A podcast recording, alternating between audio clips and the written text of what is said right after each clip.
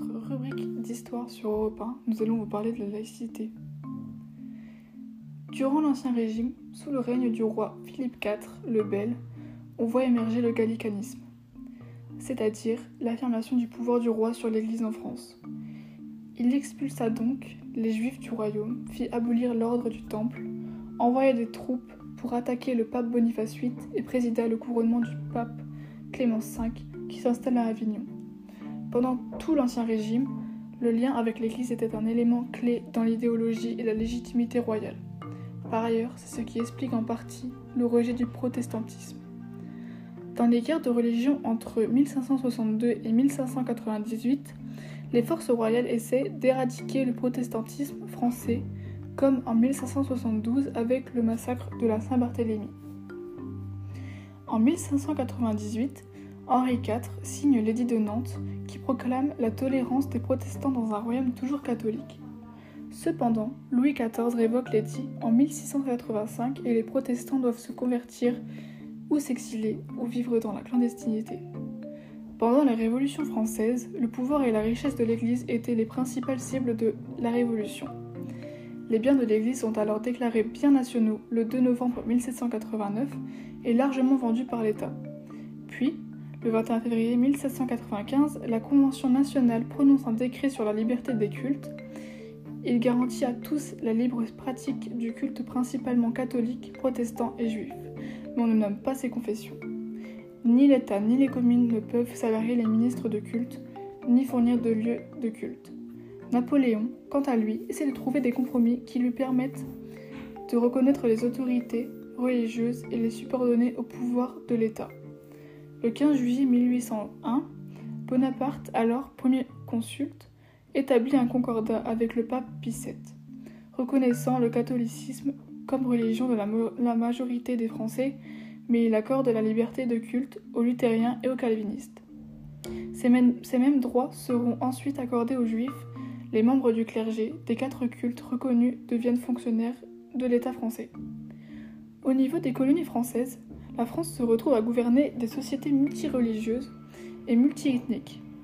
Avec l'annexion de l'Algérie, l'islam devient la deuxième religion de la France, et au cours du XIXe siècle, la France fait de nombreux muftis et imams algériens des fonctionnaires de l'État. La France est un pays laïque. Elle possède une constitution française dans laquelle il est écrit dans l'article 1er du 4 octobre 1958 que la France est une république indivisible, laïque, démocratique et sociale. Elle assure l'égalité devant la loi de tous, sans distinction d'origine, de race et de religion. Ainsi, elle respecte toutes les croyances. La laïcité à la française consiste en effet en trois principes. Le premier, la liberté de conscience et la liberté de culte. Le second, avec la séparation des institutions publiques et des organisations religieuses. Et le troisième, avec l'égalité de tous devant la loi, quelles que soient leurs croyances ou leurs convictions. Cependant, cette laïcité est plus compliquée et ne cesse d'évoluer. En effet, la séparation entre l'Église et l'État est plus difficile en réalité qu'en théorie. Par exemple, l'État est propriétaire des lieux de culte construits avant 1905, c'est-à-dire avant la loi de séparation entre l'Église et l'État. Il finance également en partie les écoles privées confessionnelles, mais intervient dans la structuration des institutions religieuses. Mais cela se complique davantage car la loi de 1905 ne s'applique pas à tous les territoires nationaux, comme en Alsace-Moselle, puisque ces territoires ne faisaient pas partie de la France en 1905. Aussi en Guyane, puisque le seul culte catholique est reconnu et où les prêtres sont rémunérés par la collectivité. La laïcité en France est une notion complexe, parfois difficile à appréhender, mais basée sur le principe d'égalité et de respect des diversités. La question de la séparation entre l'Église et l'État fait beaucoup débat. En effet, cela divise la France du XIXe siècle. Dans les années 1880, le conflit entre les deux Frances se crée au niveau de l'éducation, traditionnellement dominée par le domaine de l'Église. Entre 1881 et 1882, les lois Jules Ferry établissent des écoles publiques gratuites et obligatoires.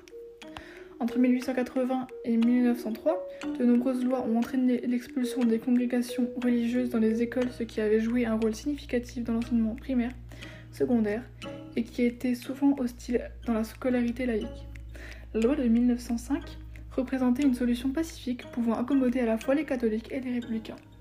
Elle garantit ainsi la liberté de conscience, le droit de pratiquer librement sa religion et la politique selon laquelle la République ne reconnaît ni ne, ni rémunère, ni ne subventionne aucun culte à l'exception des aumôniers dans les écoles, les hôpitaux, l'armée et les prisons. Pourtant, dans l'application de la loi 1905, celle-ci fait des cultes construits avant 1905 les biens de l'État et oblige les communes à financer leur entretien. La loi de 1905 ne s'applique pas de manière uniforme dans les colonies et territoires d'outre-mer, alors qu'en théorie la loi s'appliquait également en Algérie. Cette pratique fait des exceptions qui sont tolérées. Actuellement, pardon, la laïcité engendre encore des débats. La laïcité est donc née dans le débat et elle évolue ainsi en effet, la loi de 1905 a été modifiée de nombreuses reprises, notamment par la loi Debré de 1959, qui autorise la subvention par l'État des écoles privées confessionnelles, représentant une exception au principe de séparation de l'Église et de l'État. Dans les dernières décennies du XXe siècle, la nature du débat évolue considérablement avec d'un côté la visibilité accrue de l'islam en France et de l'arrivée des formes intégristes, et de l'autre côté les manifestations des peuples. La loi sur les signes religieux dans les écoles publiques françaises de 2004, qui interdit dans les écoles, collèges et lycées publics le port de signes ou tenues par lesquels les, élèves manifestent ostensiblement une appartenance religieuse, représente une exception au principe de la liberté d'expression religieuse dans l'espace public.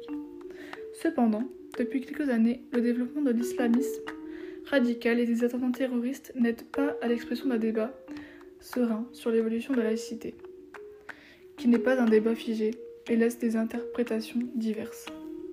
Dans d'autres pays, dans l'extrême, la liberté en matière de religion est quasi inexistante, comme en Chine, où les activités religieuses sont soit interdites, soit totalement contrôlées par le pouvoir public. Dans un autre extrême, l'Iran a une religion officielle qui est l'islam, où le pouvoir religieux contrôle le pouvoir politique.